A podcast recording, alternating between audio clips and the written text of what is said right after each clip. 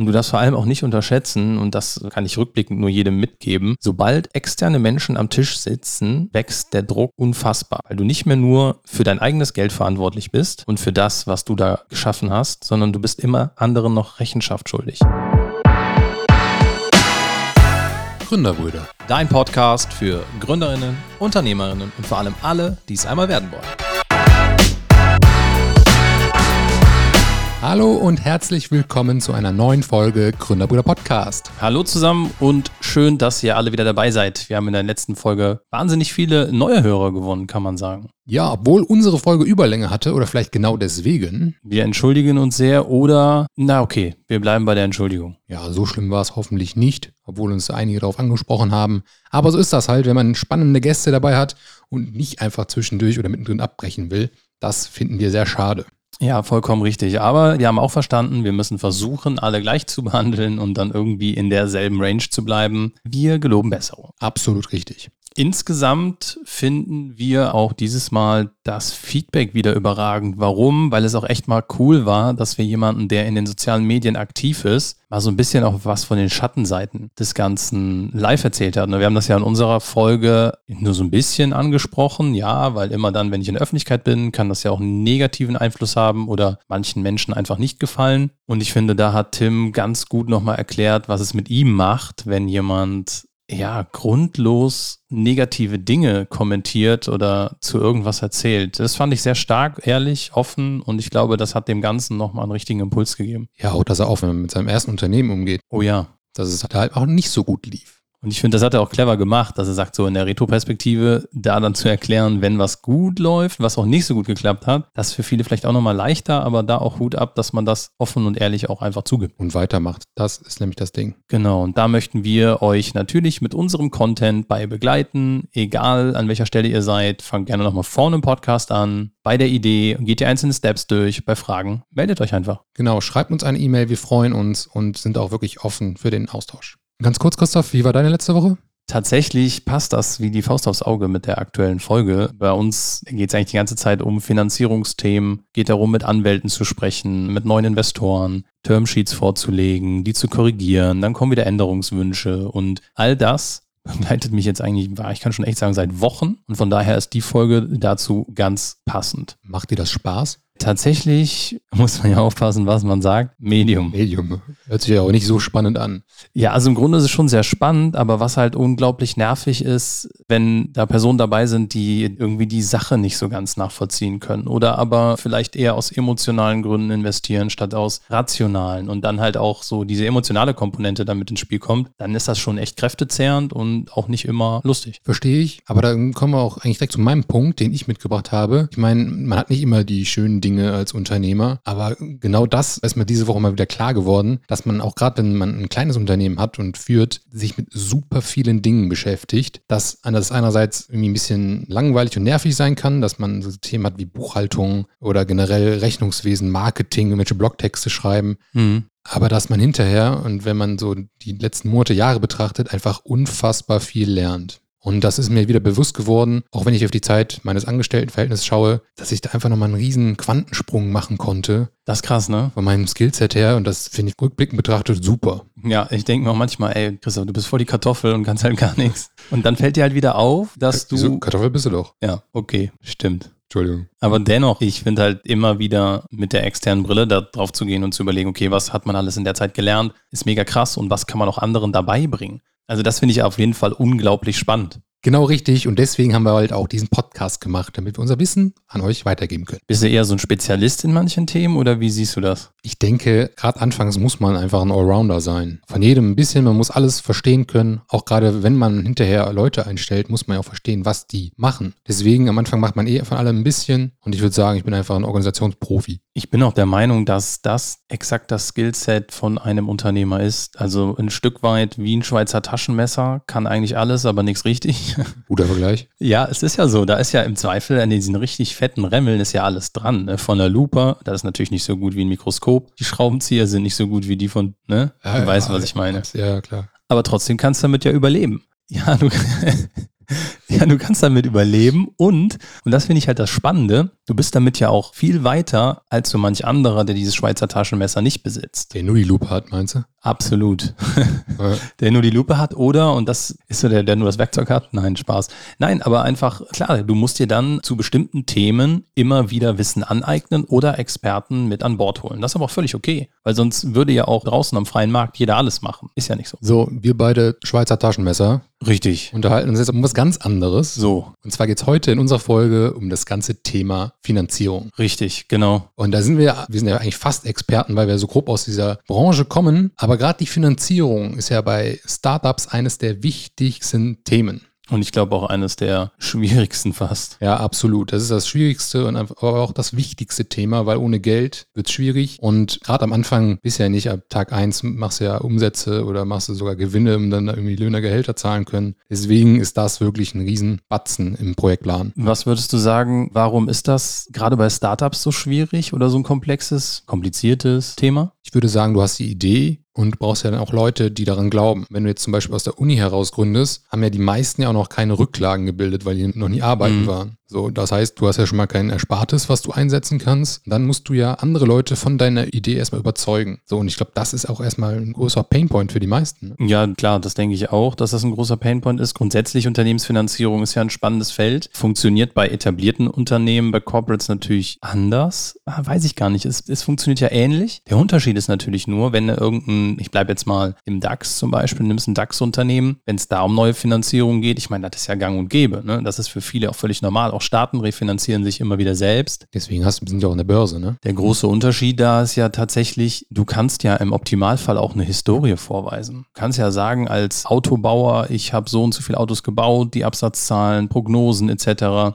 Und bei vielen kleinen Unternehmen, vor allem Startups, boah, da hast du ja je nach Phase, in der du dich mit deinem Startup befindest, noch nicht mal mehr ein vernünftiges Pricing stehen und brauchst schon Geld, um ein MVP oder so zu entwickeln. Genau richtig, Christoph, was du sagst. Aber je nach Firma oder Unternehmen können die Finanzierungen ja auch ganz anders sein. Also wir müssen ja nicht immer direkt so groß denken, aber auch kleine Läden zum Beispiel oder Selbstständige brauchen ja auch schon Geld. Also da geht es ja gar nicht um große Finanzierungsrunden und Geld am Kapitalmarkt holen, am Aktienmarkt, sondern ich meine, wenn du einen Friseursalon eröffnest, brauchst du ja auch schon eine Innenausstattung und brauchst ja auch erstmal Geld für. Und genau das, die verschiedenen Arten, die schneiden wir heute einfach mal an, wie man an Geld kommen kann. Genau, und da geht es nicht nur darum, irgendwie bei Freunden und Bekannten zu betteln oder nachzufragen, aber auch das, äh, Teaser, kann dazugehören und kann eine gute Lösung sein. Kann auch der einfachste Weg sein. Ja, absolut. Freunde, Bekannte, Verwandte. Das eigene Geld ist natürlich immer erstmal einfacher als ja wirklich externe Dritte, die man überhaupt nicht kennt, von seiner Idee und seinem Produkt, von seiner Unternehmung zu überzeugen. Um da vorweg erstmal einen ganz groben Einblick zu geben, gibt es erstmal zwei unterschiedliche grundsätzliche Arten von Finanzierungsmöglichkeiten. Auf der einen Seite das Eigenkapital. Das wäre ja schon mal alles das, was du selbst als Gründerin irgendwie mitbringst, dein Erspartes, der Bundesschatzbrief, wird das noch? der Bausparvertrag, alles, was du irgendwie zu Geld machen kannst und gleichzeitig aber auch all das, was an irgendeiner Art und Weise Investoren in deine Firma hineingeben. Auf klassische Art und Weise. Also auch Vater und Mutter Zum Beispiel. schneiden wir raus. Das heißt, auch neben dem Eigenkapital gibt es aber auf der anderen Seite natürlich Fremdkapital. Ne? Das sind halt Verbindlichkeiten, das sind Darlehen, die du aufnimmst, Kredite. Ganz häufig gibt es ja Kredite für Gründungen, zum Beispiel von einer KfW? KfW, NRW-Bank, von Förderbanken, aber auch von Sparkassen. Gibt es ja verschiedene Formen, kennzeichnet sich ja dadurch aus, dass du es in irgendeiner Form irgendwann zu irgendeinem Zeitpunkt auch zurückzahlen musst. Das ist natürlich doof. Kann doof sein, kann auch ein Vorteil sein, können wir uns nochmal im Detail angucken, aber ja, du darfst nicht denken, das ist wie Eigenkapital zu behandeln und ist ja letzten Endes eine Investition in deine Firma. Nein, jemand leiht dir Geld, genauso wie ein Autokredit oder weiß ich nicht, ein Kredit fürs Haus und du musst es zwangsläufig zurückzahlen. Dazwischen gibt es dann auch noch so hybride Möglichkeiten, können wir uns nachher auch nochmal im Schnelldurchlauf ein bisschen anschauen. Vielleicht aber auch hier an der Stelle vorweg, wer das Ganze als PDF-Dokument mal braucht, sauber aufgedröselt, gerne melden, schicken wir zu. Da versuchen wir nochmal so die wichtigsten Eckpunkte, vor allem auch später so ein paar englische Begriffe, Fachbegriffe, die jemanden begleiten, wenn man sich mit dem Thema Finanzierung auseinandersetzt, nochmal gesondert und ordentlich aufzuschreiben. Packen wir da auch Adressen rein, wo man sich melden kann? Auf keinen Fall. Dann mache ich das. Ja, nee, klar, können wir machen, ja, logisch. Okay, du hast ja gerade schon gesagt, englische Fachbegriffe übersetzen. Gerade bei dieser Finanzierungsrunde fällt immer dieses Wort Bootstrapping. Habe ich schon mal gehört, ja.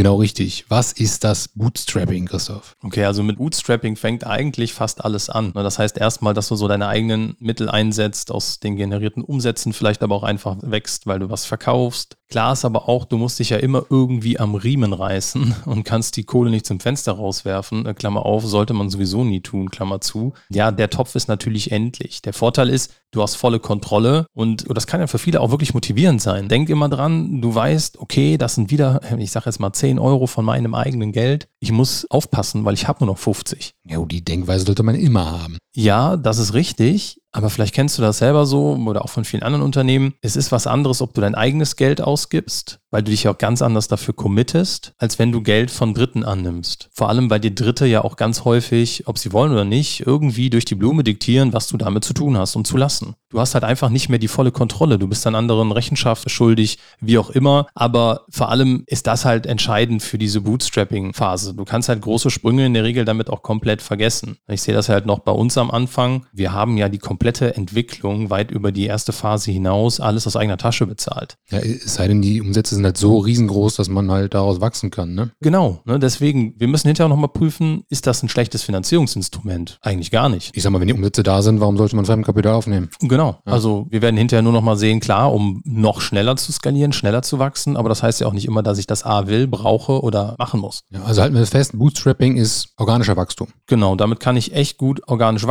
und ist eine klassische Finanzierungsform für die ganz, ganz frühe Phase eines Startups oder eines jeden Unternehmens. Ich muss halt nur meine Arbeitskraft einstecken. Solltest du, ja. Okay, wir haben jetzt Bootstrapping geklärt und wie man organisch an Geld kommt. Aber man kann ja auch Family und Friends fragen. Das heißt, man geht erstmal rum in die Familie und fragt, hey, wer glaubt dein Geschäftsmodell? Wer hat Bock, irgendwie Geld zu leihen? Und das ist ja dann, ich sage mal so, der einfachste Weg, erstmal an Geld zu kommen, bevor man da irgendwie ein anderes Fass aufmacht. Ja, ja, also bevor ich den Weg zu Banken oder sowas gehe, absolut richtig. Weil, das, die, weil, weil die kennen einen auch bestenfalls. Genau, die kennen einen bestenfalls, glauben vielleicht nochmal ein Fünkchen mehr an eine Vision oder eine Idee, als das dann, wie ich eben schon mal sagte, so externe Dritte tun, zum Beispiel Banken oder andere Kapitalgeber. Häufig hat das auch den großen Vorteil, dass man so in der Familie auch keine Sicherheiten irgendwie hinterlegen muss, aber auch das Geld bei Family und Friends ist meistens endlich und ein ganz, ganz großes Thema, was man echt nicht unterschätzen darf. Am Anfang, wenn es da eine Idee gibt, vielleicht auch die ersten zwei, drei Kunden, sind alle Feuer und Flamme, schmeißt dir das Geld hinterher im Zweifel, freuen sich mit dir, wollen bei der Party dabei sein. Aber die Gefahr, wenn irgendwas nicht so funktioniert, wie sich das alle Beteiligten am Tisch vorstellen, dass das Ganze in einem Streit endet, die ist halt auch extrem groß. Also ich finde es auch ein sehr, sehr schwieriges Thema. Man sagt immer, bei Geld hört die Freundschaft auf. Absolut. Und man redet ja auch jetzt hier meistens nicht über Summen von 200, 300 Euro, sondern da geht es ja schon ein bisschen Geld. Und wenn dann irgendwas nicht läuft und man muss es ja nicht selber schuld sein,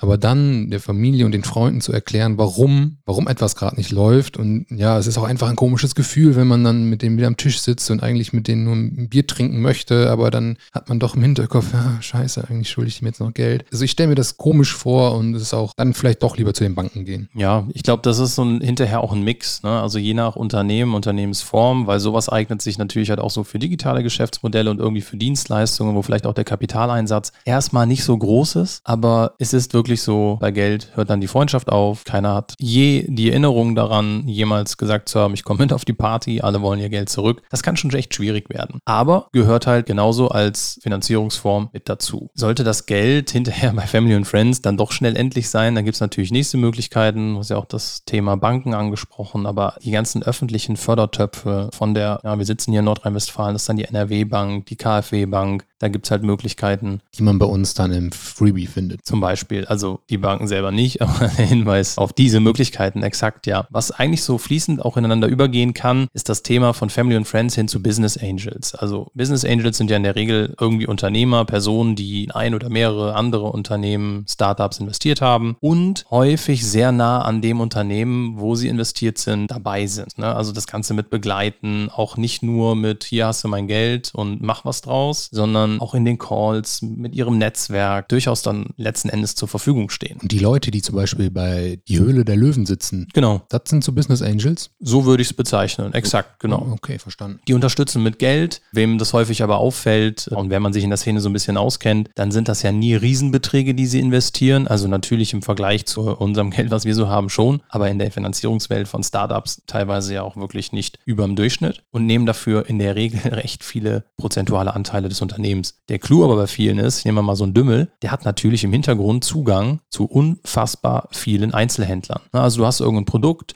eine Spritze, die sich selbst spritzt für den Einzelhandel, dann schafft er es, dich in riesengroße Einzelhandelsketten reinzubringen. Ne? Und dann relativiert sich natürlich auch, und das erklärt den Zusammenhang zwischen Geld und Netzwerk. Klassische Komponente von einem Business Angel. So, jetzt hört man auch immer wieder bei diesem ganzen Finanzierungsgedöns, dass es sowas gibt wie Venture Capital. Super spannend. Was ist das denn schon wieder? Würde ich ja fast gucken und auf unseren nächsten Gast vielleicht verwetten, aber ist ja nicht unser Stil. Wir liefern ja auch selber noch was. Ja, und kennen ja unseren nächsten Gast noch gar nicht. Da bin ich dir vielleicht einfach raus.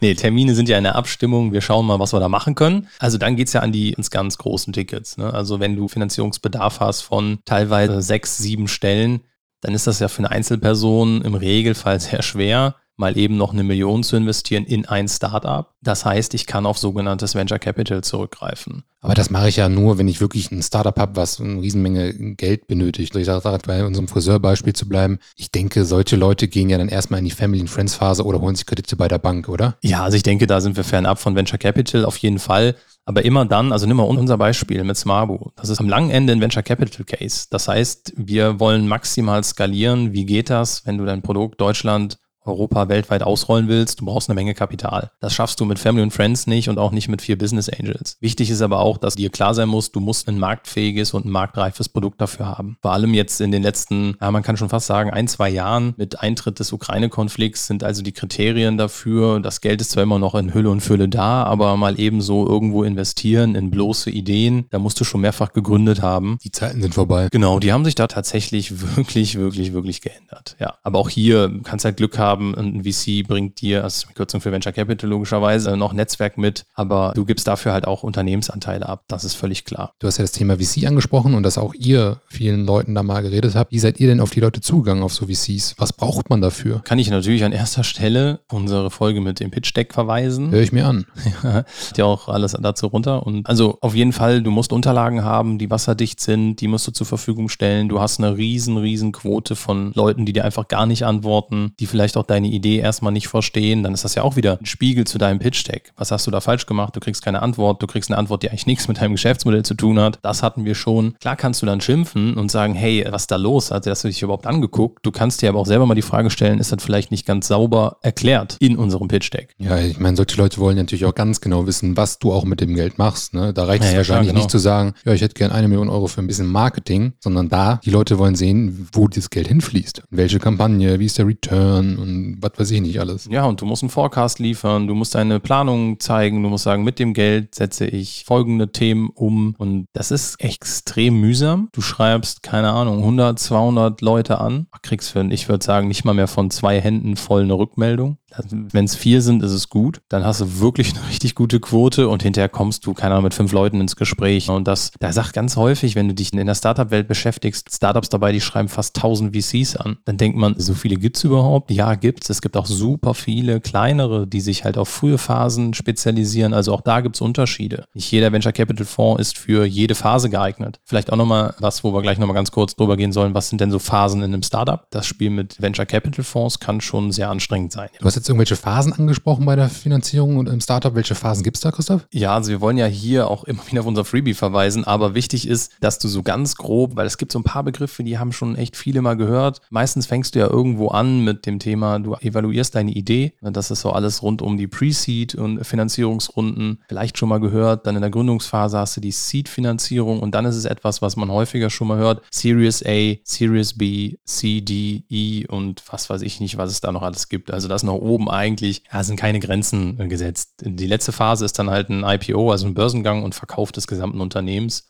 Dann ist man aber auch schon bei acht bis in ganz seltenen Fällen neunstelligen Beträgen, die da irgendwo über den Tisch nudeln. Nudeln. Aber bei diesen ganzen Summen, die wir jetzt hier in den Raum geworfen haben, da brauchen Investoren natürlich auch ein klares Commitment. Und ich denke einfach, dass man da halt jetzt nicht ankommen kann und sagt, hey, ich bin nur halbtags dabei, sondern die Leute wollen ja auch sehen, dass du Vollzeit dabei bist, dass du dein eigenes Geld investiert hast, dass du wirklich Risiko eingehst und mit deiner ganzen Energie hinter der Firma stehst. Ja, ich kann ja auch nur für mich sprechen. Also das war ja auch einer der Gründe, weswegen ich mich seinerzeit dazu entschieden habe, dass ich meinen äh, bisherigen Job in der Bank halt kündigen muss. Weil das war ja genau das Thema. Ne? Da wurde ja die Frage gestellt, okay, wer ist denn jetzt hier der Verantwortliche? Ne? Es hat ein Planspiel, beide halbtags, du abends. Du kannst ja nicht sagen, ja, keine Ahnung wohin, aber wir wollen das mit deinem Geld mal versuchen, ohne dass man selber mit ins Risiko geht. Deswegen, da hast du völlig recht. Ganz, ganz häufig ist es so, du kriegst kein Investment, wenn niemand committed ist. Punkt. Ich muss ehrlich gestehen, es gibt noch super viele Fremdwörter für mich in diesem ganzen Finanzierung, diese ganzen Series A, B, C Runden. Klar schon mal gehört, aber wenn es einen selber nicht betrifft, ist es immer schwierig, da den Überblick zu behalten. Trotzdem, ich habe auch so Sachen gehört wie Vesting oder Verwässerungsschutz.